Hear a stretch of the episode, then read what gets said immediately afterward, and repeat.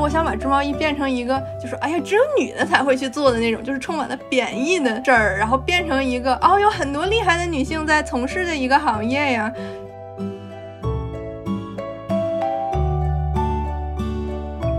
你现在身上穿的这个东西，它不再是一个产品，它是一个跟土地有连接的这么一个东西。望大家能走出自己的壳，然后看看世界各地的别人们在玩什么，然后有怎样的文化。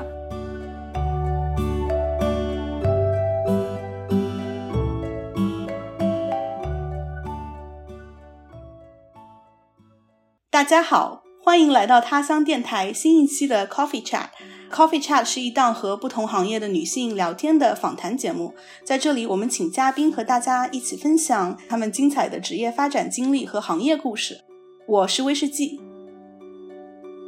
那今天很荣幸，我们邀请到了编织设计师小何来他乡做客。小何是一位毕业不久的博士，同时也是一位编织博主和编织设计师。在各大社交媒体上，大家都可以找到他创作的内容。在 show notes 里面呢，也会列出链接，欢迎大家点击。今天的播客能够请到小何，说实话有一些制作人的小私心。手工针织是我最近新发展的一个爱好。那我自己也是由他乡认识的乡友带领入坑的，在他乡我也有幸找到了一些和我有相同爱好的乡友们。那在这个时候呢，我就看到了一期小何做的视频。是一期啊，我很喜欢的这个这个名字叫“边织边唠”节目，小何和大家唠嗑。那在里面，他讲述了很精彩的个人经历，以及他关于女性主义觉醒的一些想法。因此，很感谢小何今天来做客，和我们的乡友来分享你的想法。那下面我们请小何先介绍一下自己吧。Hello，大家好，我叫小何，呃，是一名工科博士，然后现在是一名编织博主。我在 YouTube 上的频道叫 Seedling Stitch，然后在 B 站上更有名一些，叫做小何唠编织。我现在在努力成为一名编织图解设计师，然后还在哦周末的时候会兼职在毛线店做店员儿。很高兴能跟更多的乡友和知友在这儿聊编织，或者女性主义，或者是工作、生活、学习等各种事。好，谢谢小何。那我就开始问问题了。其实我和小何之前已经聊过几次，但我觉得小何真的是非常亲切。哦，对，我是一个东北人，我是东北哈尔滨人，可能就是自带亲切的气场。对，好，那嗯，小何是今年还是去年才毕业了博士生？对，我是二零一二年年底毕业的啊，十二月。对，所以我想请特别小小何特别介绍，因为我觉得这个经历非常有意思。就是小何等于说是从学术界，然后跳出来成了一个自由职业者。嗯，请问这个 transition 是怎么发生的呢？就是缘分吧。呃，我我我可能会大概重复一下我在那期就是边织边唠的节目也稍微讲过的一些个人经历。就是我呢是。二零二零年九月份开始入坑棒针编织的，就是也是因为听了随机波动里边的一期，啊，他们呃他们讲随机海啸一期讲编织的节目，然后我当时就听就就很好奇，跃跃欲试，然后就报了个班儿去学了一下编织，然后就接着那个班儿很短，就是大概两周，然后之后我就自学编织，然后就是越织越上瘾，从小件儿啊帽子手套，最后织到毛衣。然后就织的特别开心，然后在这个时候我就发现 YouTube 上有一类视频叫做 Knitting Podcast，就有好多呃编织的。小哥哥、小姐姐、大婶儿什么的会分享他们自己的编织经验，然后我当时就觉得我的编织经验也挺有意思的，而且就是他们 Knitting Podcast 主要讲的都是那些外国的编织设计师的作品，但是我自己作为一个就是脚踩在两种文化的这样一个人，我就是既会织一些外国设计师的作品，也会织一些比如说国内啊或者是日本设计师那样译译接过来的作品，我就觉得。就是 YouTube 上有这个缺口，我就挺想做一些节目来分享一下，就是这个不同文化当中的这些编织的乐趣吧。然后我从二零去年是哪年？去年二零二二年，然后呃，那我是二零二一年入坑编织的，刚才说错了。然后我那那么就是我是从二零二二年的三月份开始在 YouTube 上开始做这个英文的 Knitting Podcast。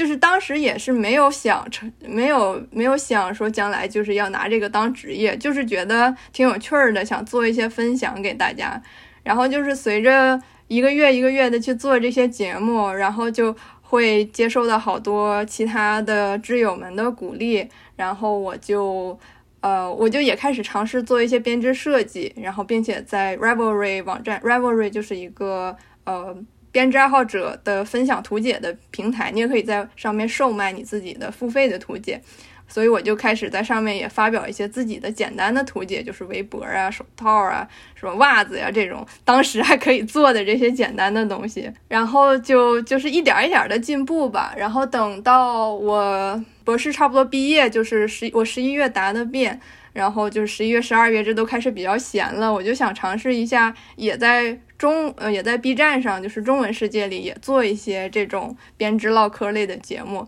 因为我发现就是国内不太有这一类的节目，就是 B 站上的编织类视频主要还是以就是 tutorial。教学视频为主，很少有人，大家就是这么闲聊，或者是做一些文化编织文化的延伸的讲解这样的视频，然后我就弥补了这个 空缺。就是其实我也挺惊讶，就是大家还挺 挺喜欢我唠嗑的，我也挺开心的。因为我之前没有，就是我一开始就做的英文视频，没有尝试做中文视频，就是因为没有这个先例，就我不知道这种视频中文的话要怎么做，然后我也很担心大家会不喜欢我，我我就是我我就会以为国内大家可能都想看，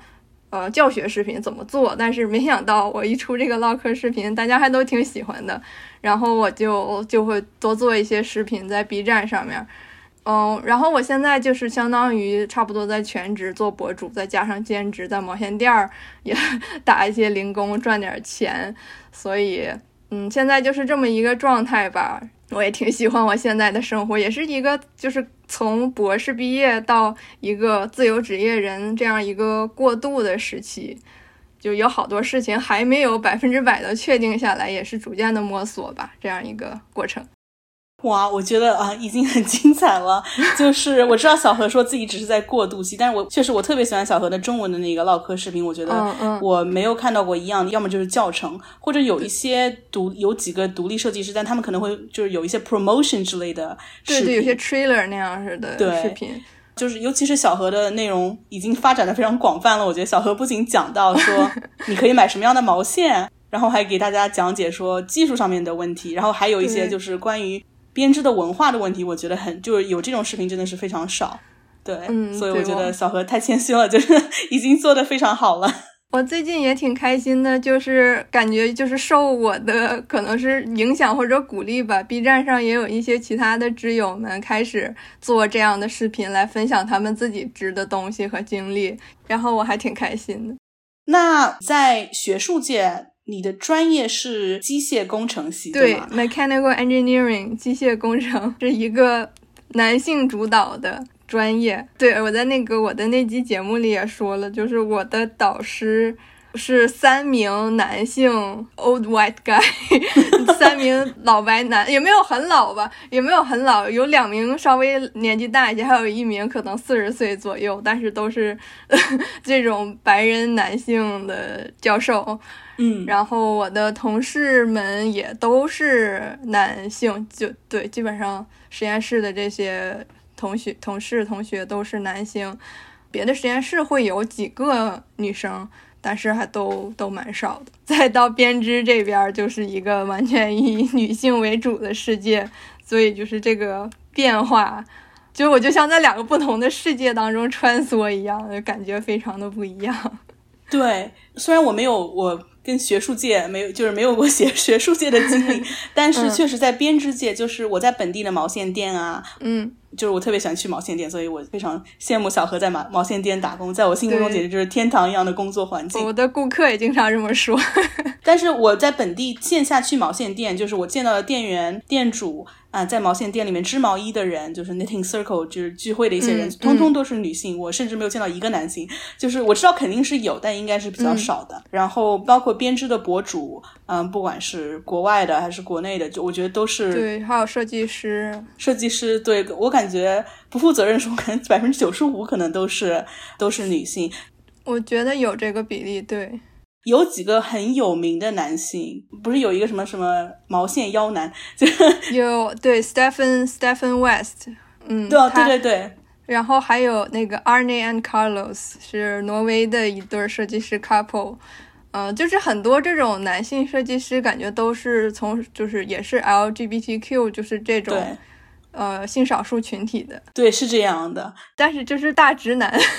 的编织爱好者比较少，但是也也有越来越多的。我们毛线店儿可能也跟城市有关系吧。我我我在这个加拿大温哥华，可能还是一个呃人多样性比较多的一个地方，然后还还有还有蛮多，就是比你想象的稍微多一些的男性顾客。我们这后面后面也可以讲一下男性顾客的故事。哦，可以啊。那小何对于这个男性主导的学术界和嗯你经历的这种女性主导的母系社会 编织界，你的感受有什么不同呢？在这两个世界里面穿梭，我觉得在学术界这边，就是我对权力关系的差异，就是会更敏感一些。就是我，我当然当然也有可能是因为就是导师是导师，我是学生，而在嗯毛线店儿大家都是比较平等的。但是我就觉得，当跟男性们在一起工作的时候，尤其是跟导师男性们在一起工作的时候，就是会有一些我自己的想法和观点。嗯、不是很不是那么受到重视。然后我，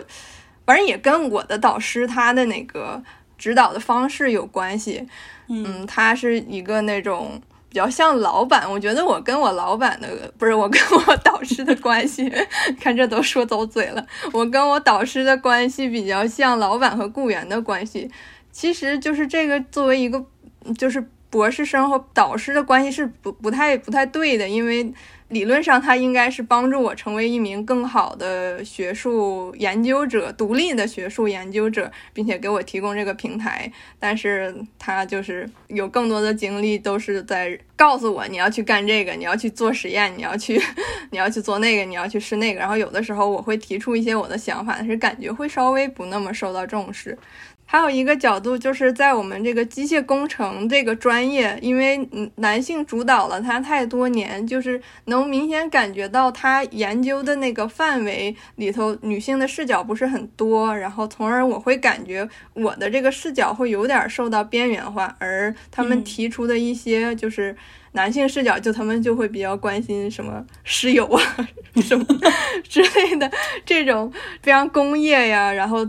什么提高生产效率啊，就是通常上男性会比较感兴趣的这一类的问题，然后他们就是会给出更多的精力去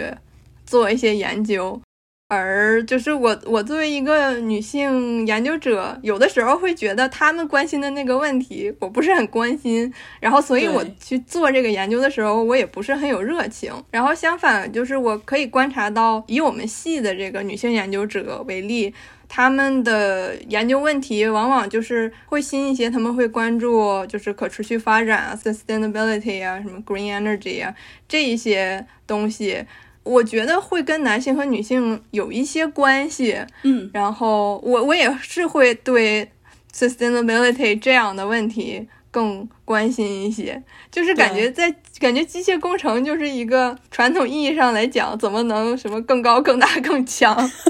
而且 而且我我们实验室就是一个非常恐怖的地方，我在节目里也给大家放过一点我的实验室的视频。这种机械工程系的实验室，基本上就是什么如何能把一个东西砸碎，或者如何能把一个一堆水，然后更暴力的呲到一个盘子上。然后我们实验室有很多很沉的东西。我就觉得那些工具感觉都是为一个男性设计的。有的时候我作为一个不那么强壮的女性，我去用那个巨沉的扳手，然后要去把那个罐子打开，就是这些事儿对我来说都是有时候稍微有一些困难。然后我有的时候不得不求助于我的就是男性的那些 lab mate，让他们帮我开瓶盖。当然不是开瓶盖，就是说开那个那些器械的盖子什么的。就是当我不得不去做这些事情的时候，我会觉得有一些 under power，嗯，就。但是我觉得这个也不是我的错，就是是，对，我觉得是这个实验室没有提供更完善的一套适合就是各种体型、力量、力量型的这个人员来工作的一个工具和环境。可能不是说因为刻板印象，所以男性、女性会更多关注这种什么 sustainability 啊之类的话题，然后男的就想要更高、更快、更强。用女权或者女性视角、女性主义的视角来看世界的时候，是和那种传统的男权社会视角是不太一样的。呃，也不是说不太，是很不一样的。对，所以女性主义视角创造出来的世界，我觉得他们可能就会更会考虑实验室里面的那种，就是如何让大家都能够更方便的用这些实验器具。对，可能会有这方。方面的考虑，但是简单粗暴的男权视角就不太会有。嗯，而且我觉得我们系起码那些女老师，她们的实验室的环境，就是人员之间的关系，我觉得都是更更好的、更和谐的，是吗？对，更和谐的是这个词儿。跟毛线店这个店员或者说毛线店的人之间，会来的客人之间的关系也是和谐的吗？对对，我们如果说到毛线店这边的话，就是哦，如沐春风，你知道吗？如沐春风。我我我之前我要去实验室的时候，我每天早晨起床，我都想在床上多懒一会儿，我不想去去实验室，我都要逼着自己今天不得不把这个实验。做完，然后我现在周末去周末要去毛线店工作，我一起床我都非常开心，我要去实验室，不是去，我要去 我要去毛线店了。然后我今天可以看到这么多漂亮的毛线，然后可以跟这么多织友们聊他们想织的东西，然后可以把毛线推荐给这些织友们，然后我都特别开心。就是在毛线店这个工作的环境，无无论是我的这个小老板，还有我的小同事，还有大部分来我们店里头呃购买的顾客，你就大家都是非常温和的，然后交流起来也非常开心，而且经常会有顾客，就是他他们这次买了毛线，然后过一段他可能又来了，然后我们就就是可能都会记住名字，或者至少。比较面熟嘛，他们就还会给我展，就是给我们看图，展示他上次拿这个毛线织了什么东西，然后就这都非常非常开心，就是这种非常平等的分享，然后还有这种因为有了共同的兴趣爱好，这种交流上面的一些，我觉得是一个线下很难得的一个线下社群了，由兴趣而起的，嗯，对，发展出来一个社群。那下面一个问题，因为小何在 B 站和 YouTube 都有频道。那在 B 站和 YouTube，你的观众的族群有什么不同吗？或者说你在两个网站的体验作为博主？嗯，对，就是我在我在 YouTube 上主要就是发我这些英文节目嘛，然后我在 B 站上会把呃我在 YouTube 那些英文节目搬运过来，然后再加上我自己的这些中文节目。然后我在 YouTube 这边，我根据我的那个分析数据分析 Analytics 里边，大部分观众都是。大婶儿或者是 奶奶，就是年龄基本上在，呃六十左右这个区间，会人比较多，就是那种妈妈粉儿和奶奶粉儿，然后大家就是就是大家都是看我都是一种非常慈祥的感觉，看晚辈的感觉。对对，然后呢就说，哎，你织的真有意思呀。然后我什么，我我已经织了这么多年，但是我还没有织过袜子。然后看到你的视频，我很开心。然后我也想尝试织袜子，是这个感觉。然后我在 B 站上的观众相对来说年轻一些，应该跟我年龄差不多，甚至比我年轻。有好多观众都上来直接叫姐姐。比较有意思，或者是就是比较特殊的一个点，就是我在 B 站上发英文视频的时候，我的心里会。比较忐忑，然后因为偶尔会收到一些不太好的弹幕或者评论，嗯，就是我像我刚才也说了，我最开始是只在 YouTube 上做英文节目，然后当时因为只是其实只是想给我奶奶或者给我妈妈，就是这些亲属来看我的节目，我就把我 B 站的视，呃，把我 YouTube 的视频搬到我的 B 站了。有一些人就会留留一些评论，就说说，呃，这个你这一口 Chinglish，然后还想教外国人怎么编织，还是好好的做中文视频吧。然后 就是这种恶心的评论。然后包括我最近，我最近一般做英文视频的话，我都会就是做一个同样内容的中文视频，这样大家就是可以可以选择嘛。然后。就是其实大部分的观众还是都是非常好的。就如果他们不喜欢看英文视频，就跳过去了。然后还有一些就是说通过我的英文视频可以了解一些英文的编织术语，这个也是我把英文视频会传到 B 站上的一个初衷嘛。就是我我也没觉得我的这个 英文有多么好，但是确实我可能比大家多知道一些英文的编织术语。如果你是编织爱好者，你可能看这个视频就是能学英语，也可能学一些编织的术语，就是可能都还挺好的吧。大部分的观众都还是挺好的，但是就是偶尔会有那么一两个 评论，就是挺傻的，在那块儿，嗯，就是在那块儿说。其实我觉得他会关注我的口音的问题，就是说你这个中文口音，然后你不可以做一个全英文的视频。其实我觉得这个跟我们从小受到的这个英文的教育有关，就是如果你。没有，如果你说的不是纯正的英英式英语或者美式英语，或者是那个美国总统音，你就不配。美国总统音有这个？没有，我瞎编。有女王吗？有女王，有英国女王口音。对，有女王的口音，可能对应的就是总统音了吧。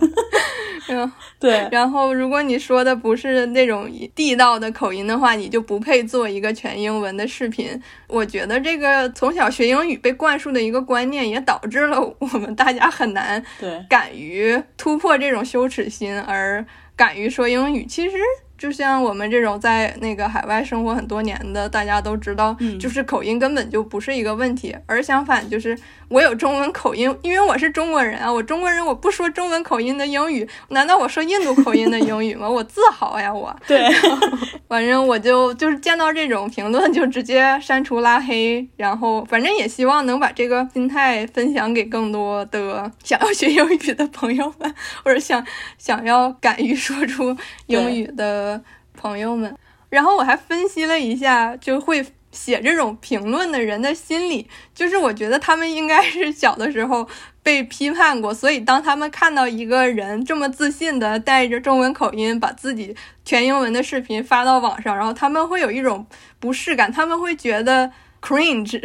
对他们会觉得自己受到了攻击，然后他们为了避免这种。对自己的攻击的这种难受的感觉，然后才会在我的视频下留下这样的评论，我就觉得可能是这样一种心理吧，我这么安慰自己。他可能把自己的想法投射到你的身上了，对，投射到我的身上了，跟他们自己有关，而不是跟博主。有关，对对对，就收到还是心里会有一点点难受，在这里吐槽一下。但是就是希望我成为越来越大的博主之后，就能够学会越来越不在乎这些评论。是的，小何加油！嗯，谢谢。我觉得你一定可以。嗯，那小何是一位自由职业者，他乡其实也有很多自由职业者的乡友们。嗯。征集问题的时候啊，因为我们新开辟一个乡友提问小环节，其中一个问题就是有关自由职业的乡友。我这个不知道名字念的对不对哦，可能念错，就很抱歉。呃，乡友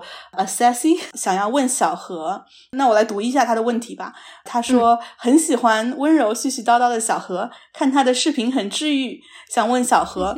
编织博主。设计师可以带来足够的经济收入吗？从事多久之后才达到这个收入的呢？如果不足够，那是通过什么办法坚持下来的呢？比如其他兼职，可以给一些跃跃欲试、想要探索但面临经济压力的小伙伴们一些建议吗？谢谢小何，谢谢这位乡友的提问，然后也谢谢你喜欢我的节目。简单的回答就是目前还没有足够的经济收入，因为我。呃，刚才也说了，我是去年年底刚毕业，然后从一月份开始才等于说是在全职做这个自由职业者，就是等于说才没有那个过去的稳定的经济来源。然后现在也干了两个月都不到，所以其实也只属于刚刚起步。但是我相信未来还会更好的。作为自由职业者的话，就像我这样的自由职业者的话，收入来源其实是各个从各个方面，比如说我在 B 站上会有一些大家的投币的奖励，然后还有那些激励的收入什么的，就是有一小部分的收入。然后我现在在卖我自己设计的图解，然后也会有一小部分收入。非常微薄的，但是因为我想随着我做越来越多的设计，就也可以卖 越来越多的图解。因为这个设计就是你设计一个东西，你就可以一直放在那儿卖嘛，所以就是我相信应该是就是像滚雪球一样，可以有越来越多的收入的。YouTube 还有一些非常非常微薄的，可能就是只等于一杯咖啡，一个月一杯咖啡那么多的 收入吧。然后还有一些类似于像 Patreon 和 Coffee，或者是中文这边有爱发电，就是一些纯粹的。呃，赞助者们的一些支持可以给我带来一部分的收入，然后为了弥补这个收入的缺口，我现在还在毛线店做兼职，就是只是周末去这样干干一下午或者干一天这样似的。然后这些加起来呢，可能也只有我以前当博士收入的一半吧，所以其实不是很多。然后非常惭愧的说，我现在维持我的生活，可能就是还是得靠有一个有稳定收入的老公。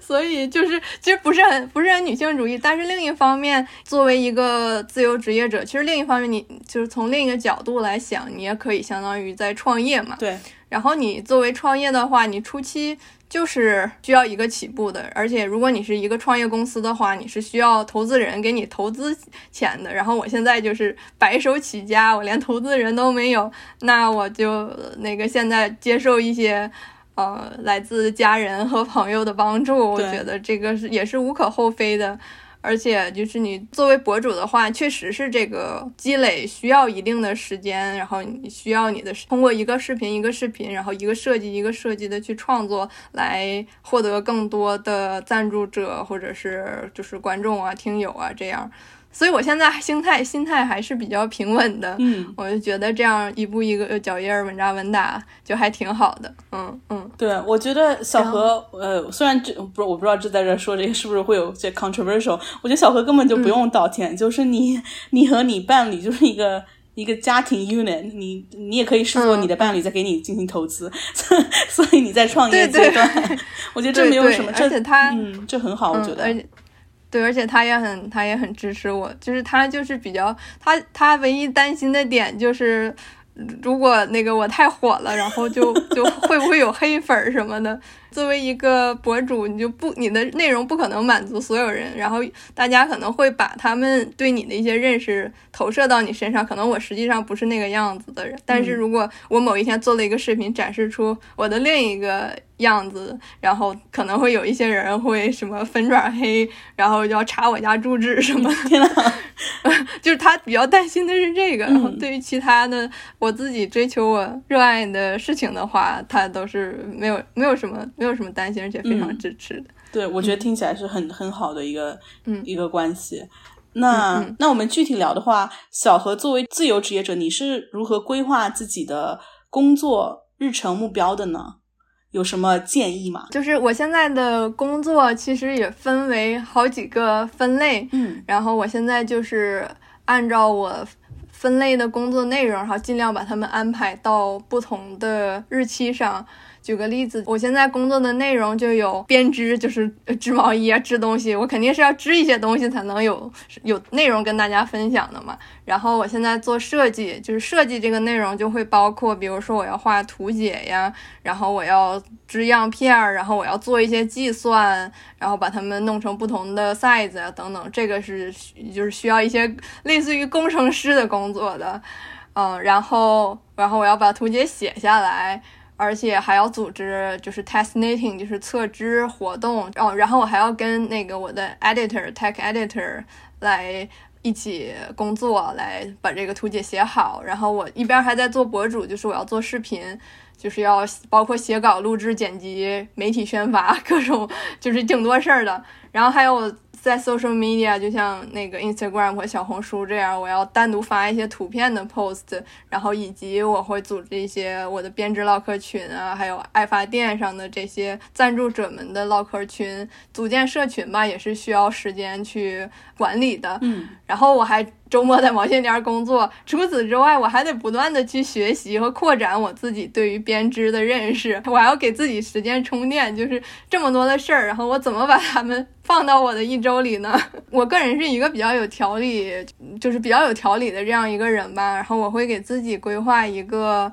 呃日程表，大概规划一下我每天要做的。就是任务吧，然后我会用这种 to do list，还有 Notion，这这是两个我比较常用的工具来进行规划。然后我现在的目标就是尽量让我的，比如说视频发布会有规律一些。然后我从可能就是从上个月吧开始给自己规律了一下我发视频的周期，就是国内时间的每周四，就是我这边时间的每周三开始发视频。然后我会提前一周的周四进行视频的录制和剪辑，所以就是这个周四周五是我的录视频和剪辑视频的时间。然后呢，我的每周三是发视频，就是媒体宣发呀这个的时间。然后我的周一周二就是我的编织和休息和设计创作的时间，就是我会有一个大概的这种设计。然后周周末是我的毛线店工作时间。会每天有一个大概的工作任务，但是我又不是特别喜欢那种按时间的日程，就是我不会说我要九点起床，十点设计，十一点织一个小时，我就这个这个我是不太喜欢，我还是一个非常 flexible、非常灵活的一个状态。然后我觉得就是我觉得这个对于我来说是一个最好的灵活性和固定性的一个平衡。然后当然除此之外还要给自己时间休息和运动，就是。保持一个健康的身体还是很重要的。对，讲到这个，推荐大家去看小何有一期视频，是讲如果就作为编织编织者要如何 stretch，如何保护自己的身体的一个一套动作。我我也我做了一期编织界的帕梅拉的视频，我自己特别喜欢做，我喜欢做 Elani Fit 的运动视频。我觉得帕梅拉对我来说太难了，嗯，所以就是。要适度，嗯，还有一个就是我，我觉得尤其像我这种初期起步的自由职业者，就是我一开始会有一种，就是我要努力的做更多的内容，然后做更多的设计。我以前做视频是那种，我这天做完，这天剪完，然后我就尽量这天就发出去，就是能多快有多快。但是我发现就是这种特别容易 burn out，嗯，因为你发了一个视频，大家会想要看更多的视频，但是我不能每天都做视频，如果那样的话，我没有时间去呃给自己充电和就是休闲的编织这样。然后如果要是我连我对编织热情都没有了的话，那那就那那就那就太糟糕了，所以。嗯，所以还是要保持这种放松和工作的平衡，就是也不要太着急。嗯嗯，好，谢谢小何，我觉得好有意思，就是小何感觉有三头六臂，但你又给自己规划的又挺好，因为就是我想象自由职业是非常非常辛苦，因为你等于说你一个人是一个公司，像我们在公司工作就是有有各司其职嘛，大家都有一个单一的岗位，但是自由职业者你就你一个人，那怎么说？你一个人就是一个团队。大大概是这样的，对，但是我就是充满了热情，对，用爱发电，所以就做事情没有那么累。前面讨论时候，我就给小何写了一个问题，我当时问小何说：“以爱好作为工作会疲倦吗？还是啊，因为每天你都做自己喜欢的事情而而更加快乐了呢？”这个快乐是一定的，非常非常非常快乐，但是这个疲疲倦也是有的。主要是疲惫吧，就是身体上会有累，会比较累。尤其我这个人有的时候就是那种，我投入一件事情，我会忘记时间。有的时候我在那剪视频，我会剪一个晚上就把这个视频剪出来，然后做时间久了后背挺累的。嗯，所以我现在也在努力的改变这个坏习惯，让自己不要那么着急把视频剪出来，起来休息一会儿，撸撸猫，喝杯水。然后还有编织，就是好多人都觉得编织很累，但是其实我自己给我自己，我有一个 knitting seat，然后我就坐在我的那个扶手椅上，然后靠在那儿，然后我垫很多垫子，其实是非常舒服的，而且我那还有一个台灯，然后我的脖子也不是，我不是低头的，我就是现在织毛衣不太用看它，或者我只要就是眼睛那样瞄一眼就可以了，所以其实没有大家想象的那么累。嗯，我以后也可能会出一期节目给大家讲一讲。如何避免编织上的疼痛啊，还有劳累啊什么的？在我的工作当中，编织反而不是最累的。我觉得比较累的就是 剪视频，还有就是坐在电脑前做这种宣传什么的。然后还有在毛线店站一天工作也挺累的，但是都是因为非常快乐，你心情很好，你就是这种身体上的东西，你就回家泡个热水澡啊什么的，按摩一下呀就可以解决。嗯嗯。哦，对，我觉得听起来很好，为小何高兴。而且刚刚小何说的，我立马把我的腰就直起来了，因为我刚才也在，我们俩在视频面前都是立马。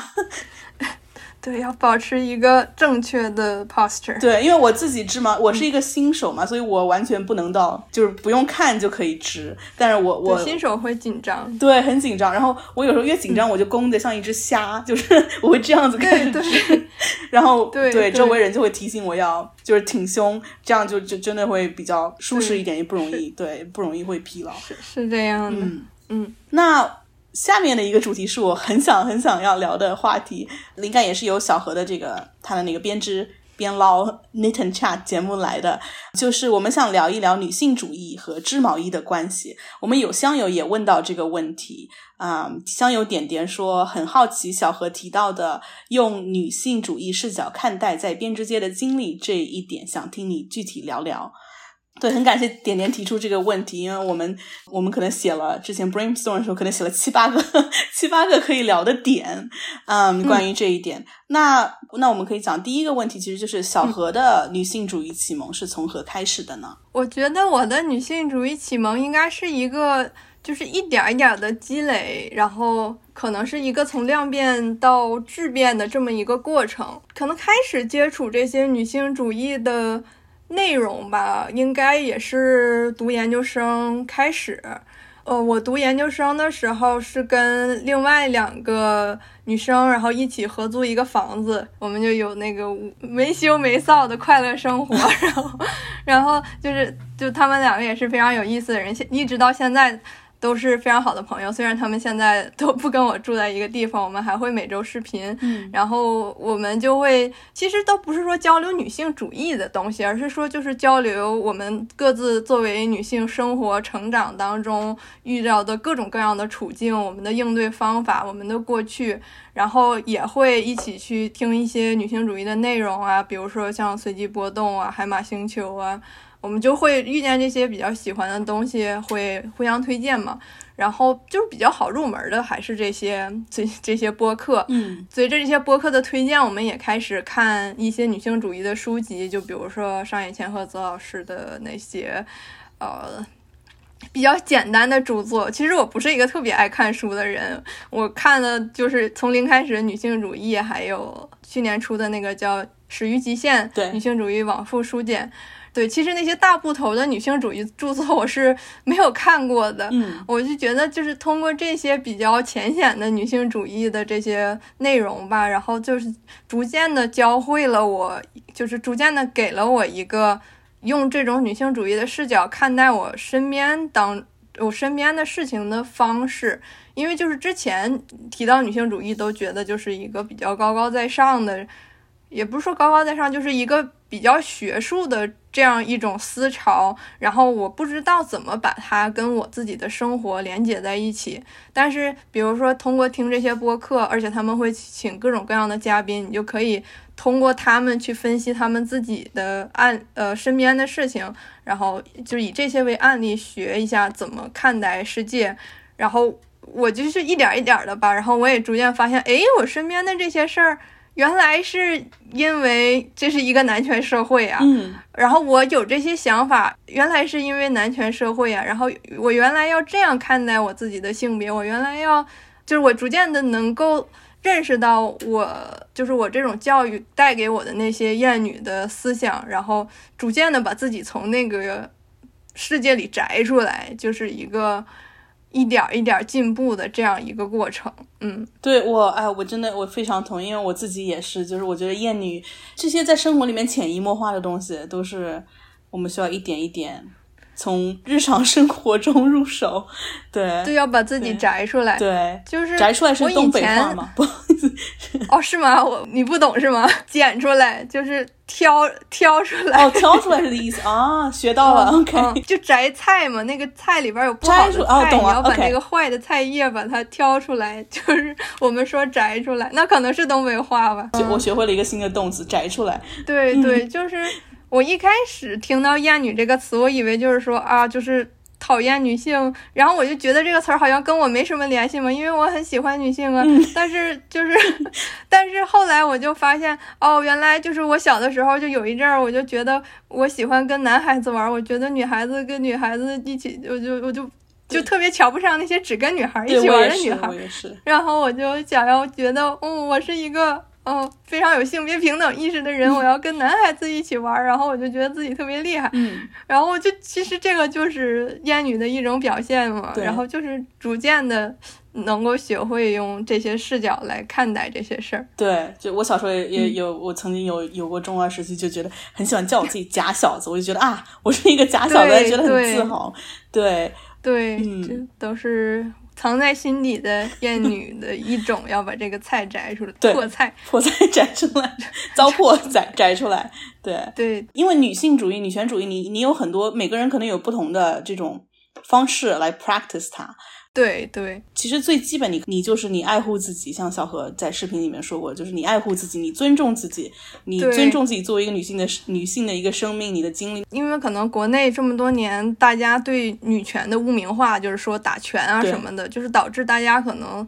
这个谈到女性主义、女权主义，都还是有一点抵触，有一点害怕的，就是大家会以为谈到女性主义，就是说要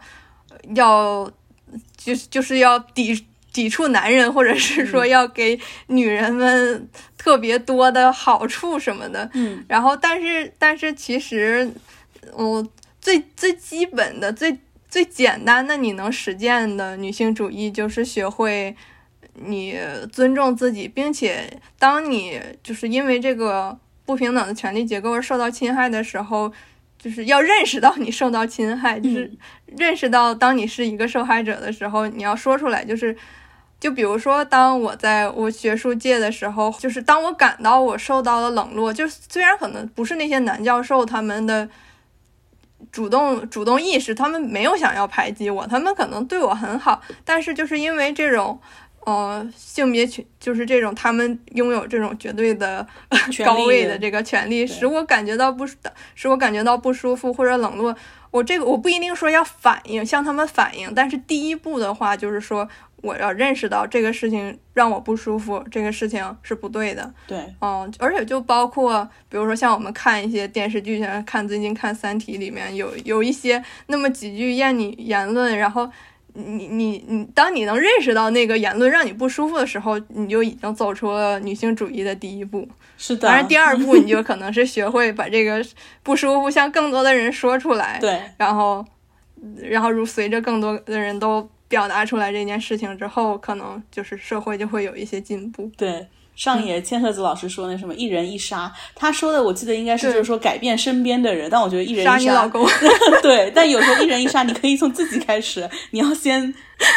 杀到自己的什么厌女情绪。对，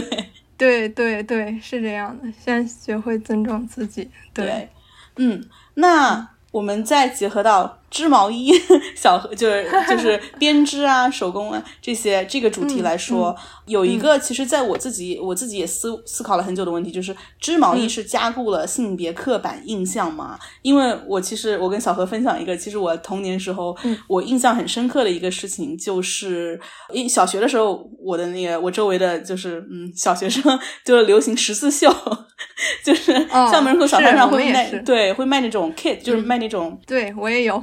对，然后你绣一个什么钥匙扣啊什么的，很容易。然后我当时也就是也跟风，就是和我周围的朋友就是小小呃用零花钱去买这些 kit。然后有一天我就在家，在我爷爷家绣这个十字绣。然后我的爷爷呢，我的爷爷其实啊，他跟我是一个。就我爷爷在我生命中 是一个，就是等于说是他，他和我的奶奶把我等于说有一半是抚养大的，所以他对我，我跟他的关系是非常近的。对，就是小时候，其实我家周围的亲戚会说啊，只就是只生一个小孩，生了一个女生有点可惜。但是我记忆中，我的爷爷就是那种会一直会 defend，就是他会说，哎，不要这么说，不可以这么说，就是尤其不要在小孩面前这么说。他就觉得说，哎，你不要觉得你自己跟啊，就是有什么不同，因为你是女的，或者说你你数学就不好怎么样，你要你要。要去争取，嗯嗯，所以他看到我，呃，在家里绣十字绣的时候，他就很生气。我当时印象非常深刻，因为他平时就是他基本上从来不会和我生气，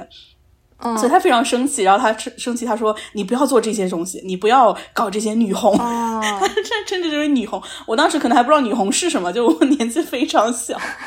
然后我想说啊，女红是什么东西？然后他还给我解释，他就说啊，我们就是他有那种旧，他就觉得旧什么旧社会。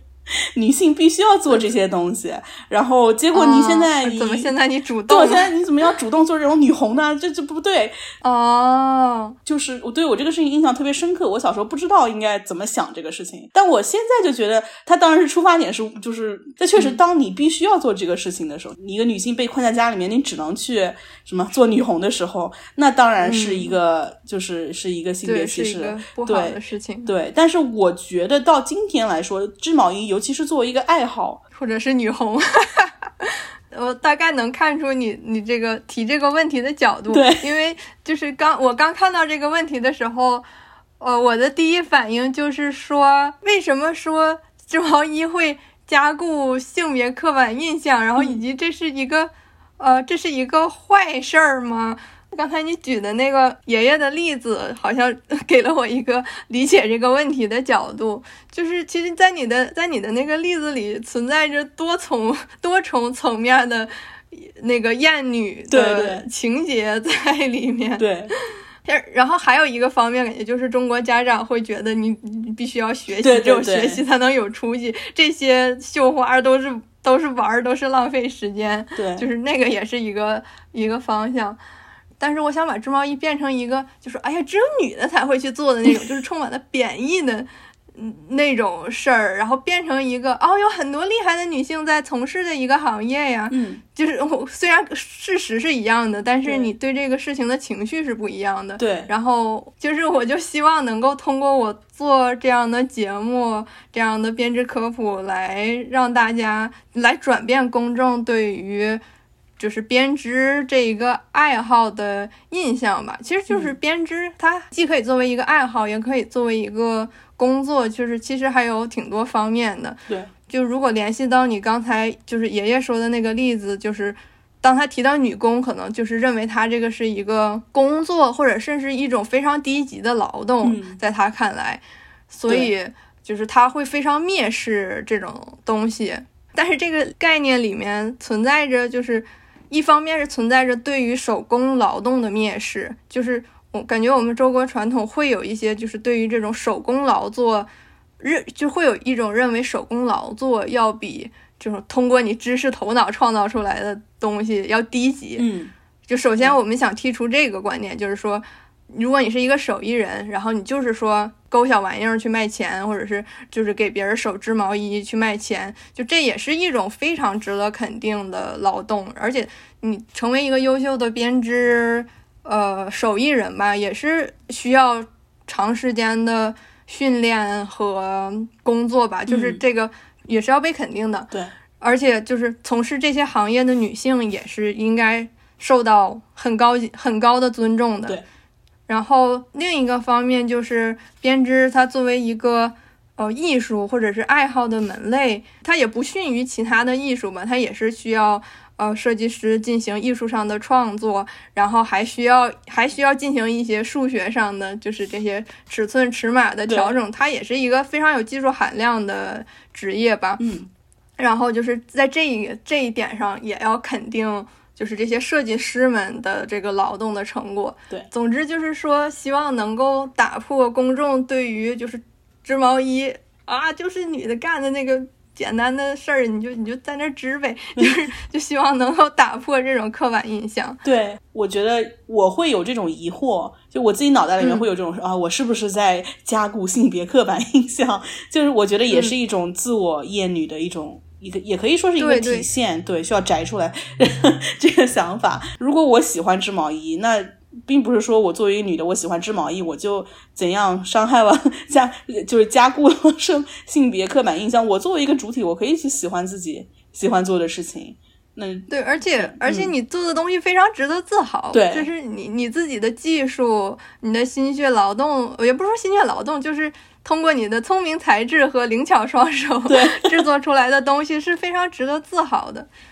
那我们的下一个问题是，嗯，英文里面有一个概念叫“自私的织毛衣的人”。就是我觉得可能不是说每个人都会遇到这个状况啊，也可以说有很多时候是不一定是别人给你施加的压力，是女性编织者她自己给自己会施加一些压力。是的就是你觉得我自己会织毛衣了，哎呀，那我是不是要给周围的人都织一些东西啊？就是如果我不织的话，是不是我太自私了？就是会有这样的想法。小何对这个怎么看呢？就是我听到这个词，也是因为看一些那个英文的那听 podcast，然后就会有一些小姐姐们在讨论，就是在讨论这个词是多么的。荒唐，就是因为他们英文编织界，他们还就是这种 gift knitting 的行为还蛮普遍的。他们尤其要到圣诞节了，大家都会什么给亲友织袜子呀什么的。嗯，其实我觉得这个作为你如果是主观的想给别人做一份手做的礼物，这是非常温暖、非常非常好的行为的。但是就会有一些对于。不做这个 gift knitting 的 knitter 的这种污名化的行为，就出现了这个 selfish knitter。对，嗯，然后其实，在在中文编织界，呃，怎么说我我也是有我是有这个感受的，可能没有这个词，嗯，但是就是当我开始织东西的时候，做一个比较好看的东西，然后我说我送给妈妈呀，送给奶奶呀，然后可能他们就会问，那你怎么不给姑姑也织一个？姑姑以前对你那么好。压力就来了，对，当然我最后也给我姑姑织了东西。如果你是主动的想给别人织一些东西，这个这个没有什么关系。我有一个朋友，就是他就是非常喜欢给别人织东西，他一定想表达就是也不要给他们这个，但是就是不想让这个周围的人对于这种女性的无偿的付出有一些期待。对，因为到某种程度上，这个事情会演化成一种类似于道德勒索的。状态，因为织一件东西真的是需要很多时间、很多精力在上面的。嗯，其实很多不做手作的人，他们认识不到这个付出是多少。我不给你织东西，就不是说我我对你的爱没有对他们的爱一样多，那只是因为可能就最近只想织这一个东西。对，而且这个是我自己的时间，然后我自己的毛线和我自己的精力，我确实是。有绝对的支配权的，对。其实我我自己是一个这种非常喜欢给自己织东西的人的，我就织的东西都是想给自己穿的。对我，我觉得还是一个主体性。对，作为主体，就是应该是你觉得想给别人织东西。就我其实我也喜欢给别人织东，我去年圣诞节织了两条苏菲围巾，Patini 那个苏菲围巾送，对，那个很有名。身边的亲友，然后我就觉得非常高兴，就是我其中我其实收获了很多，就哪怕是我送出去我自己没有带的一个围巾，这个也是我们女性的优点呀，就是我们很很喜欢把自己的乐趣跟别人分享。对，但是就是有的时候，如果你挖到太深了，你就已经不太确定这个到底是社会给你灌进去的那种要为别人奉献和付出的意识，还是你自己主动的。嗯，但是我觉得如果你是发自内心的。乐于分享，我觉得这个应该就是个人很优秀的品质之一。对 对，但就是还是看你，你愿意织就织，你有空就织就织，你不能对别人给你点压力，或者说哪怕亲朋好友，哪怕社会，我们就说社会给我们的压力，可我们可能暂时没办法说你不要给我压力，因为社会的压力就是 就是潜移默化的嘛。但是你就是要尽量的去摒弃掉他们给你的这种这种影响。对的，对的。那。呃，我们下面还有一个话题，织毛衣在什么东西都可以买得到的二十一世纪二零二三年的现在，嗯，尤其是快时尚风行的这个时代，织毛衣其实是一个很慢的爱好，因为就是小何当然就是很清楚，但是给听众一个概念，就是我自己在最近在织一个毛衣外套，我已经织了大概一个月，我可能一半都没织成，然后我可能一天织三个小时，很慢，就多出来几厘米。然后你怎么这么慢呀？对，但是我又我其实是很享受这个过程的，但这个真的是非常非常慢的一个事情。嗯，你想要一件新的衣服，你要如果要靠自己织，你可能就不像你网上购物，你两分钟你就下单，过两天就会送到你家门口，立即获得。对，所以这是很就是反过来的两件事情。我自己觉得这是一个挺 empowered 的事情，就是我自己选择把我的时间花在这个上面，而不是就是被消费主义 冲昏了头脑。当然也说，就是我觉得毛衣界也是有一些消费主义，就是我自己已经买了很多毛线，我不知道何年何月才能才能知道。但是 小何就告诉我一个事情，就是有一个 We Are Knitters 和 Zara 的风波，然后所以我想请小何介绍一下，太有意思了。嗯嗯。这个是去年还是前年，在编织界掀起了很大的风波的一个事情，就是编织界有一个毛线的品牌叫做 We Are Kniters，他们的品牌形象就是一个比较年轻化的，他们面对的比较年轻，可能二十多岁那种，或者是 Z 时代的年轻的编织爱好者吧。然后他们他们会卖一些毛线或者是 kit，他们的设计风格也都是比较偏，就是那种五彩斑斓，比较偏年轻人一些。然后很多就是年轻一些的编织爱好者都是从入手他们这个毛线开始的，然后他们。然后他们这个 WAK 的这个简称 WAK，他们的品牌还有一个宣传的点就是他们很注重可持续发展，对环境友好的毛线生产，尽量使用 natural fiber，不含塑料的纯动物纤维啊，或者是植物纤维，然后来制造他们的毛线，或者是即使是有塑料，也是那种呃 recycled。他们那些什么羊也都是非常快乐的生活在牧场上的羊，就是。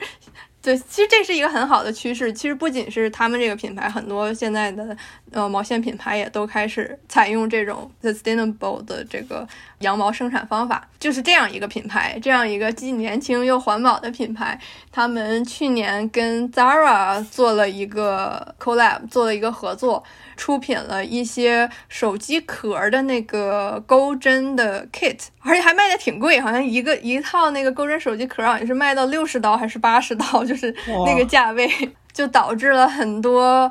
曾经的就是 WAK 的粉丝都对这个品牌粉转黑。然后印象印就是印象变得非常的不好，嗯，然后还有很多编织爱好者都呃写文章来批判，或者说至少是从一个社会学角度来评论这个事儿，就是为什么是不好的。嗯，因为 Zara 大家都知道，他们是一个快时尚品牌，他们的这个。品牌形象就是说，我们每年都要推陈出新，然后而且他们的服装制作过程也非常的不环保，而且还经常用到一些比较小的国家他们小作坊的低价廉价劳动力，然后这个工作环境也非常的不好。然后这些就是编织爱好者就都觉得怎么说，就是就心心很凉。对，你怎么能你怎么能这样呢？然后后来就是 WAK 也进行了道歉，来说我们这个合作比较欠考虑，然后解除。但是。他们既然已经做了这个事儿，就是覆水难收嘛。嗯，就是好多那听 podcaster，他们以前都是会跟那个 WAK 有合作，WAK 会给他们寄毛线，然后他们会在节目上讲我这个毛线怎么样，我拿它织了什么。这个事件之后，这些 Nating podcaster 做节目的时候都会说：“哎呦，我我织这个东西用的这个 WAK 的毛线，然后但是我非常不支持他们的行为，然后我我获得这些毛线是是在他们的那个 Zara。”合作之前 入手的，然后我也不知道退嘛，我那我就用呗，然后 就是都会有这样一个声明。哦，我自己没有用过 WAK 的毛线，因为我觉得我从从一入坑开始。就是一个比较老派的那事儿，就是我一入坑开始，我奶奶就给我寄了一大堆毛线，所以我自己买的毛线都是很少的。然后等当我开始需要自己买毛线的时候，我也是会比较注重买那些，就我买那些牌子可能都是北欧的一些牌子，或者是一些。不那么年轻化的牌子，可能。对我自己声明，我我是有 WAK 的毛线的。虽然我买的时候我不知道这个事儿，但是确实就是小何当时还说他的观众就是就是像你这样的年轻人。其实我跟小何是同年的，我并没有年轻。当时我是第一是不知道这个事儿，如果知道这个事儿，我估计也不会去买。但是确实他的 marketing 对他的 marketing 做的非常年轻化，环保还是他的一大卖点呢。就是到今天还是他的一大卖点，他依然在推这个概念。就是听到这些，我非常震。因为 Zara 这么臭名昭著，就是在环保界臭名昭著的这种快时尚品牌。其实我觉得，根据 WAK 他们自己说的话，他们的出发点是说想把 knitting 这个 slow fashion sustainable 的爱好，通过 Zara 这个更大众的平台来推广到更多的人。然后他可能没太考虑到 Zara 他们本身的那个品牌形象，他可能只是说想借助 Zara 这样一个就是有更大影响力的平台去传播这个爱好吧。但是就是还是做的比较欠考虑，对，而且我就觉得你放一个六十刀的手机壳，不是就是卖六十刀、八十刀，这个吃相挺难看。对，吃相对是很难看。而且当你把它放在 Zara 自己品牌的那些很便宜的那些衣物旁边的话，你就等于说说，就是不仅是环保不环保了，就是哪怕从人工上面来说，这个手机壳的原材料比那些工人的 就是那种。工人的时薪和那种嗯付出的这种代价都要高，可能几倍。就他可能没有，真的是没有考虑到这一层。但我觉得也是，就听到之后我是觉得挺失望的，所以我挺理解这个，对，对，理解这个粉转黑。嗯其实我觉得就是近年来我们编织界也有一些 slow 转 fast 嗯 fashion 的一个倾向吧，就是像 Zara 他们的这种快时尚品牌，他们就是通过制造这种。你要 out 了的这种焦虑感，就是你今年今年我们流行对，今年我们流行这个东西，然后你还穿那个东西呢，那你就 out 了。嗯然后就是通过这种焦虑感来来让你促进你的消费吧。嗯呃，然后编织本来来说应该是一个，就是说我织一个东西，然后我可以一直一直穿，即使我不喜欢这个了，然后我也可以把这个毛线拆了，然后我就可以呃织织成一个更喜欢的款式，就是这。都是一个，应就本质上应该是一个非常环保的爱好，但是现在有一些品牌的 marketing 也是不断的向你制造焦虑，就是我们今年，呃，今年流行马海毛了，然后你还在你还在穿纯羊毛的东西吗？那你赶紧去买马海毛的线呀，然后。什么明明年我们又流行费尔岛编织了，你还在穿挪威风格的编织吗？你们赶紧去织费尔岛，然后后年我要开始织那个阿兰风格的麻花毛衣了，然后你 对，就然后你就你就变成一个不停囤线的一个编织爱好者，对，然后我就觉得这个这个宣传方式也不是很好，就是 YouTube 上有一类的 video 就是。那个 yarn haul 就是 有一些编织爱好者就说啊，我买了这么多毛线，然后这个是什么，这个是什么，然后其实也是一种制造焦虑，就是嗯就是观众就可能会说啊，他买了那么多线，然后啊，我也想要这个线，然后我只有这么少的线，我也想买。其实我我觉得这个不是很好，所以我自己在那个做我节目的时候，我我都不是很不是很注重分享我买了什么毛线，主主要是想注重我我织的这个东西包含什么文化、什么技巧啊这种。嗯。对，嗯我觉得我也需要，可能要警惕这种被制造的焦虑，不要被它卷进去。还有刚才你说一个，你说一个点，就是就是织毛衣觉得很慢嘛，嗯然后我就感觉就是咱们现代人的那个延迟满足能力对，非常非常弱，我觉得就是织毛衣是一件比较能锻炼你延迟满足能力的一个一件事儿。其实你每天都有成果，就是这个成果是非常看得见的，其实也也还是也还挺好的。嗯然后在编织界两种分类，一种叫 process knitter，一种叫 result knitter。然后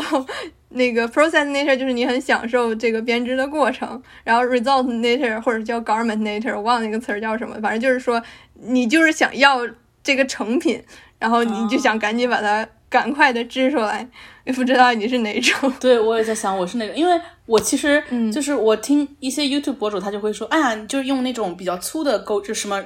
美国十五号的这个这个针，嗯就是一厘米厚粗的这个，就织呃加马海毛就织的特别快。你看，就是因为马海毛那种，如果你用那种很粗的针织，就是它会是一些毛茸茸的毛线，虽然它中间是比较空的，就是比较稀疏的，对，嗯，然后我当时就哦哇，好快！然后他们还说啊，我花两天时间我就织好了，就他们会花两天时间做一个视频，然后就不停的织哦，织然后它就对织好了。那种视频都挺火的。对但是我觉得那种衣服我穿不了，我就那个比较 Z 时代。嗯，我觉得对我自己还有一个，就是我是在一个比较热，也也不是热带的环境，就是嗯穿毛衣的机会可能一年之中就是只有这短短的、很短的几个月，还不知道我是哪一种。但是我现在正在织我我现在手上这件，就织的很慢的这件，我一边织嗯我一边就是发誓我要穿一辈子，就是嗯，不能把它就是抛弃了，就是一定要好好珍惜。对织出来的东西都非常的珍惜。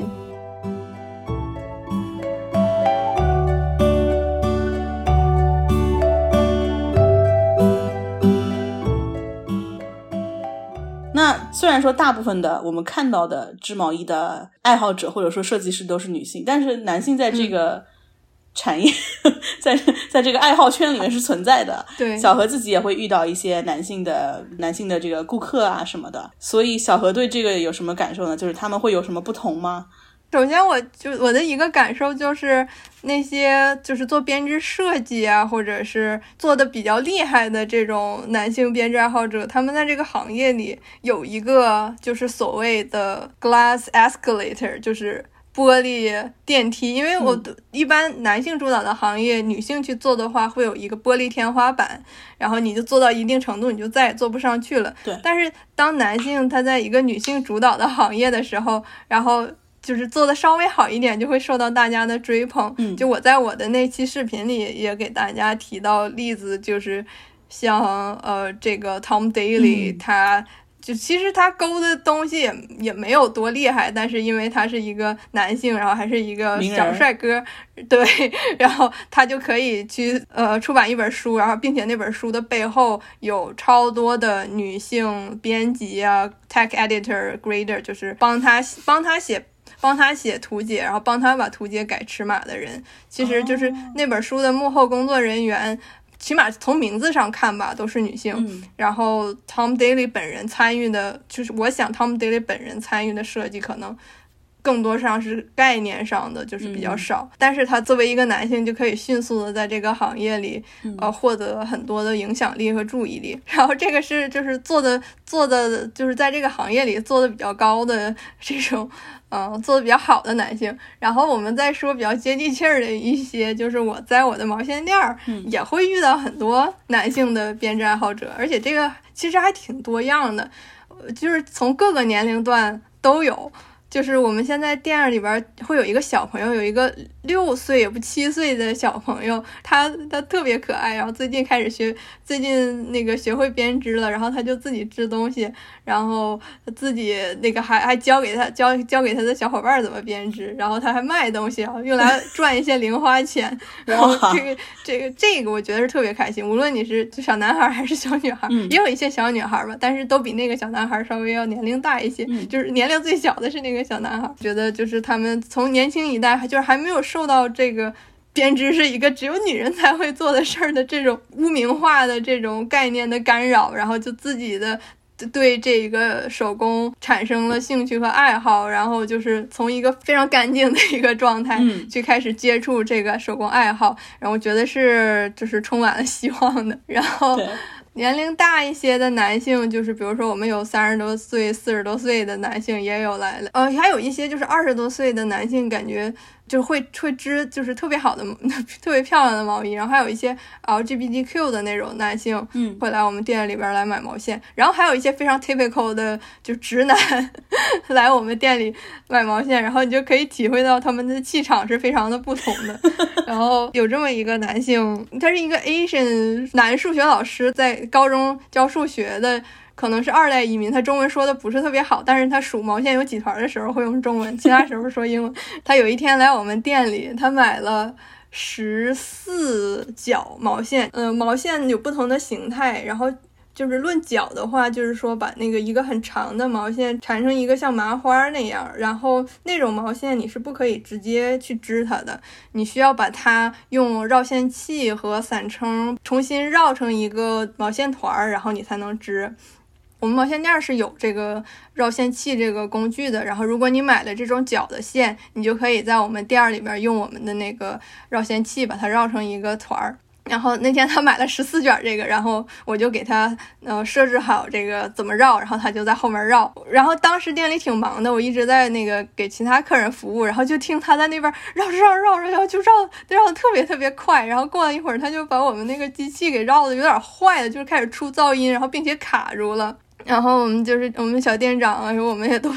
有有一点生气，有一点着急。然后他还在这边解释说：“哦，这个机器，呃，就是怪机器不行是吗？对，这个这个机器不是为了绕这么多毛线而设计的。但是这个问题明明是它绕的太快了，太太强势了。因为我我当天我自己亲手绕了十四角毛线的这个机器也没有什么问题，就是他在那儿非常 competitive，就是感觉就是，嗯，即使是从事编织这个爱好的男性也是非常非常 直男气场还没有去到。也是非常有直男气场的，然后告诉他说：“请请您慢点卷这个。”嗯，然后他也还是绕的挺快的，而且就是他绕的时候，那个机器会出一个噪音，然后我说就出这个噪音了，那那就慢点吧。然后他还在这，他还给我 mans explain mansplaining 说，哦，这个就是说金属如果加热了，然后就会出这个噪音。就这都什么呀？我我是一个 mechanical engineering 的 PhD，我就觉得他是在瞎说。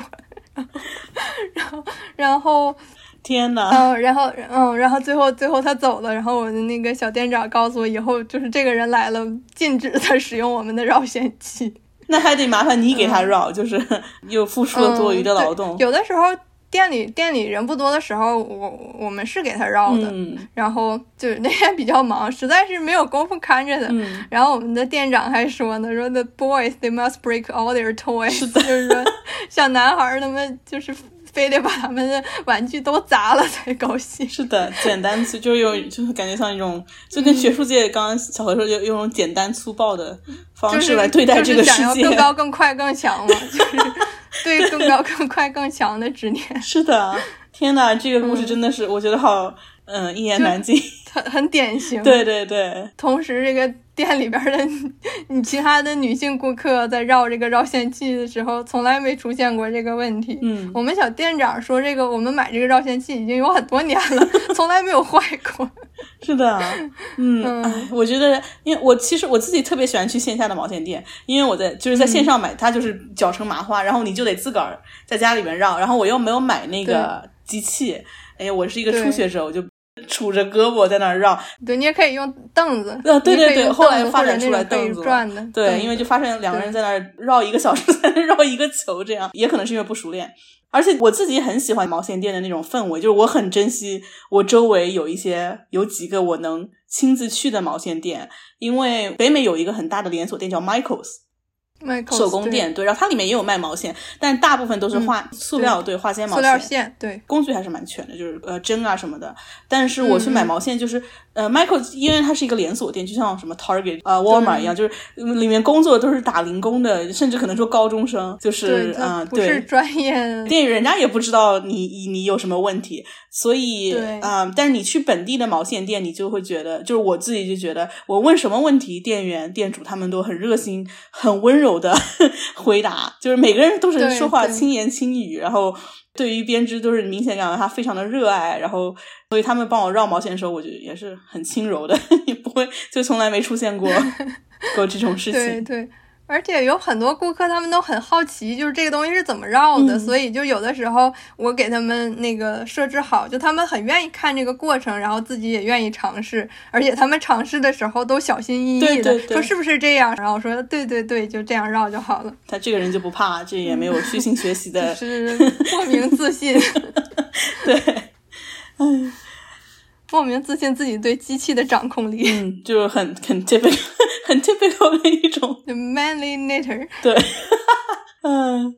而且，那再讲回到就是男的女的织毛线这个事儿，就是我自己也挺，就一方面我觉得男的或者说直男织毛线应该是一个怎么说鼓励的事情，他们不用被放到一个框框里面，就是这个事情是女性化的事情。那但是女性化的事情为什么男的不可以做？就是都是可以做，你要愿意你就去做嘛。但是另一方面确实就是会出现一个男的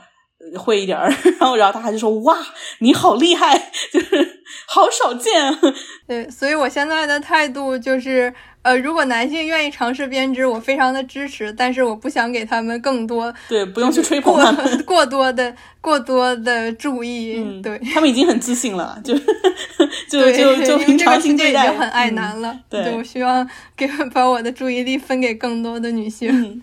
是的，嗯，那刚才小何讲到，就是说你的一些毛线是奶奶寄来的，对，所以我想讨论一下，就是。在这种织毛衣的情景下，我觉得会产生一些家庭和亲情的这种世代连结。所以我想问小何，你小时候家里面长辈会织毛衣吗？主要是女性嘛，一般女性长辈都。都是会织毛衣，然后还有一些远房的姑奶奶做钩针的杯垫啊、拖鞋呀什么的。我的奶奶还有我的姥姥都是，应该是都给我织过毛裤的。我家里现在还有一条，就是我到高中的时候都在穿的红色毛裤。不不知道像你们，你是南方人，可能不太了解，就是我们东北人的毛裤，不知道为什么都是红的，就那种正红色的毛线织的毛裤。嗯。然后家里边也经常能见到用奶奶或者姥姥用的棒针，而且他们一般国内用的都是长，大概能有四十厘米长的那种双头尖的棒针，就是这种棒针在起码在。那个欧美欧美这边已经是他们管这种叫 DPN double pointed needle，然后这种针的话，在欧美一般都是十五厘米长，这种很短，用来织袜子的。但是像我奶奶都是那种很长，然后大概四五根这种长的双头尖的针可以套在一起织一个毛衣，圈织毛衣这种。嗯，对，就是一个工具上的差异。但是我们现在大概都是用的是环形的针。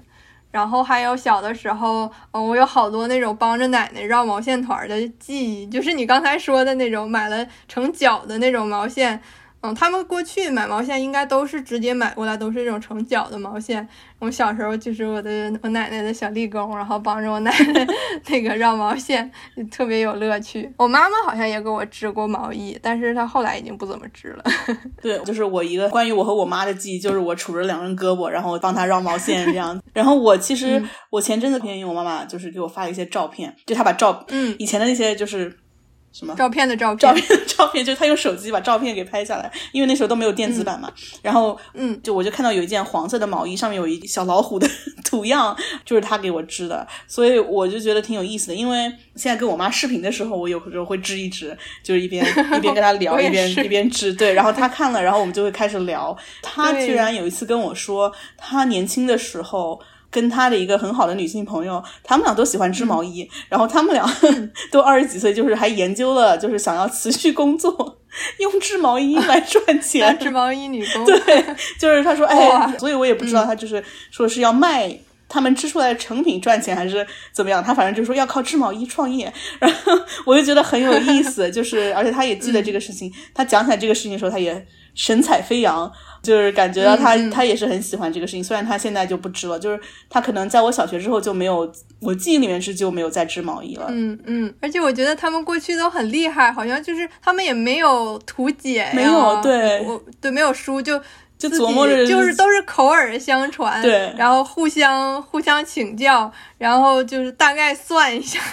对，然后就能就能织出。你刚才说还是一个小老虎，对还有还有提花，还有图案的，就挺厉害的。对，是的，所以我也觉得很，因为我我记忆里面，我妈妈就是因为我妈妈也不喜欢烧饭，就是她也不是那种居家型的人。嗯嗯，我好像看到了另一面的她，通过这个这个记忆，通过我现在自己开始织毛衣这个事情。嗯嗯。那小何呃还写过，就是写到就是说，我们可以聊一下通过编织认识的没有血缘关系的朋友们，尤其是女性朋友们。嗯，对。我觉得，在我这个编织的爱好上，除了建立了跟我奶奶的更多的连接，就我们现在每周的视频都跟我奶奶都是唠唠编织，就是我等于说给我奶奶每周录一期特别节目了，已经是。除了跟奶奶和妈妈对于编织上的这种连接，然后我觉得我还因为编织，就是获得了跟很多世界各地的女性的意外的连接。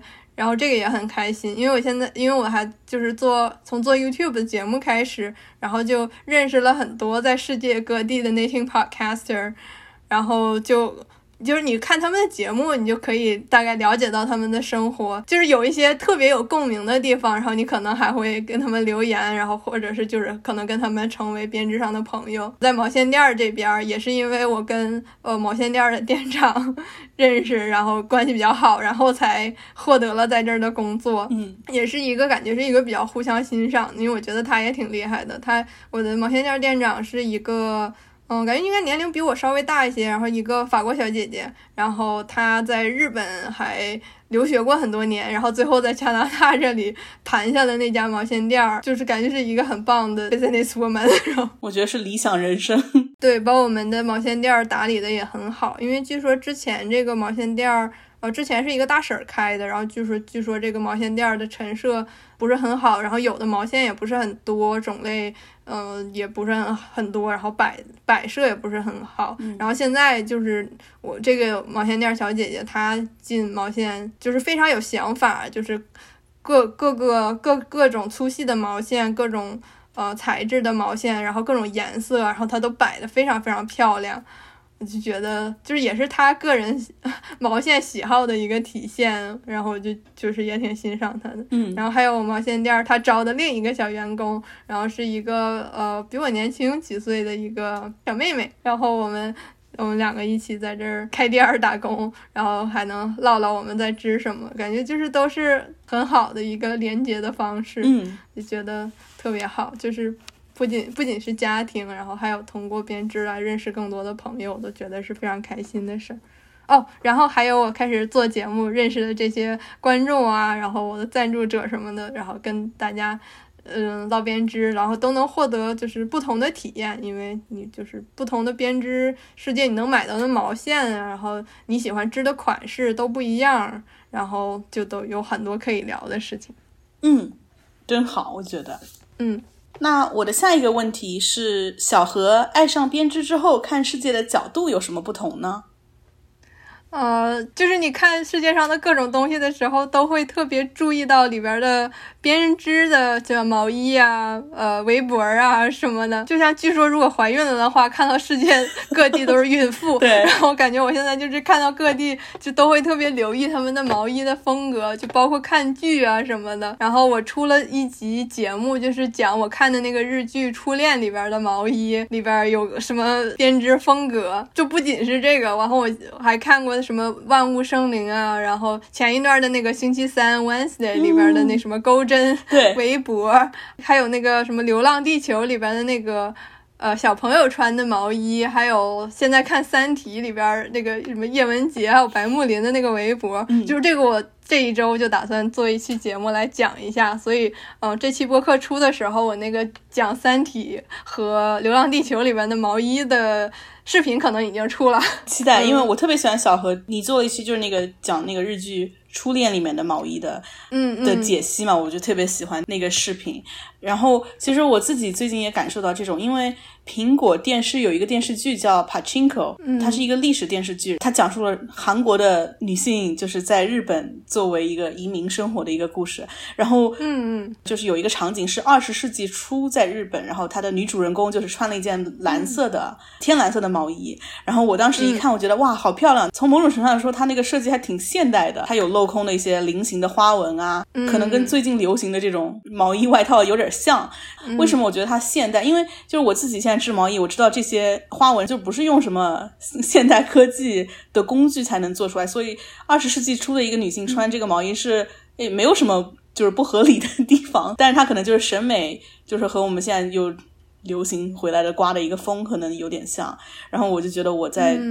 学会织毛衣之前。也不能说会第一第一件还没织出来，但是就是入坑之前，嗯，不会注意到这些事情。嗯，其实这些电视剧里的出现的毛衣，就是它也不一定是现代的编织风格，因为就是这些像麻花呀、镂空呀，这些技巧可能。那个几百年前就是存在的，而且他们都是从世界各地他们不同的编织文化。但是我们现在这个时代可能就是世界各地的编织文化的技巧一个融合的过程，就是你可能在一件毛衣里，可能既能看到。挪威风格的提花，又能看到阿兰风格的麻花呀，嗯，然后就可能结合在一起，然后它的这个毛衣的结构可能又是一个现代的什么锅形结构啊，嗯这可能就是有很多设计元素在里面。大家也可以看我那期讲日剧《初恋》里的毛衣，我就讲了各种编织风格。对我，我们会把链接放在我们的 show notes 里面，非常推荐大家去看。那小何有什么推荐吗？就是除了你自己的频道。其实我觉得有一些织毛衣的人，他们就是享受我织出一个东西，然后有一个成品。嗯，但是我自己的话，我我也会对就是这些编织背后的历史和文化感兴趣。其实大部分的 knitting podcast 他们都是就是讲自己织了些什么，但是我自己特别喜欢的有一个频道在 YouTube 上叫做 Fruity Knitting，然后是一个挺老牌的 knitting podcast，是一个住在德国的。来自澳大利亚的，就不知道是该叫姐姐还是大婶吧，这样一个女性和她女儿一起创办的一个 Knitting Podcast，就一开始是她跟她老公创，就是来做这个 Knitting Podcast，但是就是很遗憾，她那个她老公前几年因为癌症去世了，就这个整个在编织界大家都很为他们伤心，然后所以她现在是跟她女儿一起做这个 Knitting Podcast，然后这个频道她就。就是它的内容就是，它的它的内容扩拓展的就非常多，它会。它会有很多个 section，会有那个 Natures of the World，会邀请来自世界各地的，就是普通的编织爱好者来分享他们的织的东西有什么特点和他们当地的生活文化是什么样的。然后他们还会讲，呃，shepherdess 牧羊人，就是那些生产羊毛的牧羊人，会采访他们，然后让他们来介绍他们这里的风土。是风土人情是什么样的，然后养的羊是什么样，然后或者是羊驼呀，或者美洲驼，或者是兔子呀，安哥拉兔，就是你就可以了解到你获得的这些羊毛的这个。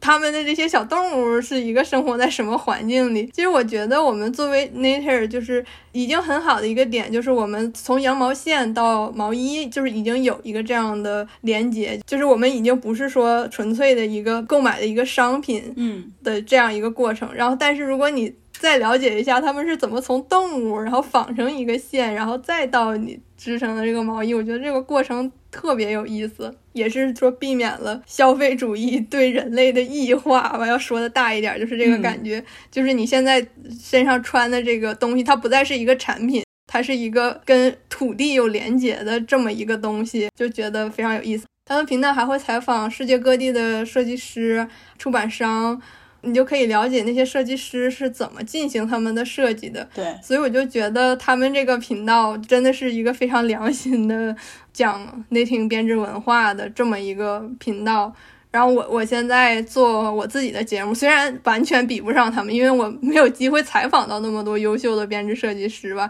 但是我也是尽量想把我自己了解的编织文化分享给大家。然后还有就是我自己会看很多编织书啊什么的。如果你有机会从中国购买一些编织书的话，就是那些质量都是非常的高的。嗯，就是你要在 Ravelry 上购买一个正版图解，可能八刀，但是你在国内买一本，比如说东海惠里香老师的编织书，可能就二十几块钱、三十几块钱，里边有很多款设计。而且就是，比如说你要是买风工坊老师的贝尔岛编织的那本书。个人特别喜欢，然后他除了会教你编织技巧，还会有那么几页，就是给你讲整个这个菲尔岛编织它的历史进程是什么样的。所以我自己好多，就我做节目给大家分享的知识，也都是从这些书里边获得的。就是我会稍微想了解一下这些事情。欧美的这些新兴的编织的名人的编织书都是挺贵的，就而且它都是硬硬壳包装嘛，就是硬板书，所以你要么动动扎就是三十刀、四十刀这样。对，然后还有。那个，如果在美国的话，可以买到那个 Land Publishing，L A I N E 的那个，一他们是一个丹麦的编织类书籍的出版社，他们每年会有四期编织杂志，然后除了这个，他们还会出设计师主题的书，比如说。请一个北欧的什么设计师出了一个提花的书，他会有一些就是关于本地风土人情的讲解，然后再加上非常好看的图解。OK，好的，嗯，谢谢小何推荐。哎，那正好我们可以从这里可以讲到编织界的版权问题。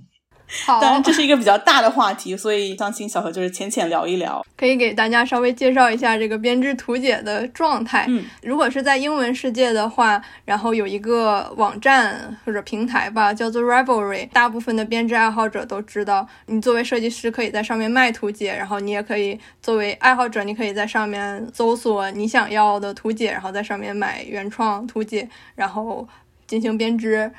哦，当然你也可以买书啊什么的。现在在国内的话是没有一个这样的统一的平台的，然后大部分的就是国内。呃，正版的编织图解就是一般都是跟毛线打成材料包一起卖的。有一些毛线品牌，他们可能会有一些品牌内的设计师，把他们的设计可能要么是免费的公布出来，然后要么就是带着毛线一起卖出来，就是很少有这种独立的编织设计师。对，然后我所知道的国内独立设计师只有呃 Fairweed Parade 这一个。哦，小姐姐，她应该叫 R P Rico，但是我看她也没有在卖自己的图解，她就是图解打材料包，就是跟毛线一起卖。然后我觉得一个原因可能就是国内暂时还没有一个单独卖图解的这样一个土壤，但是现在的状态就是国内会有很多翻译者。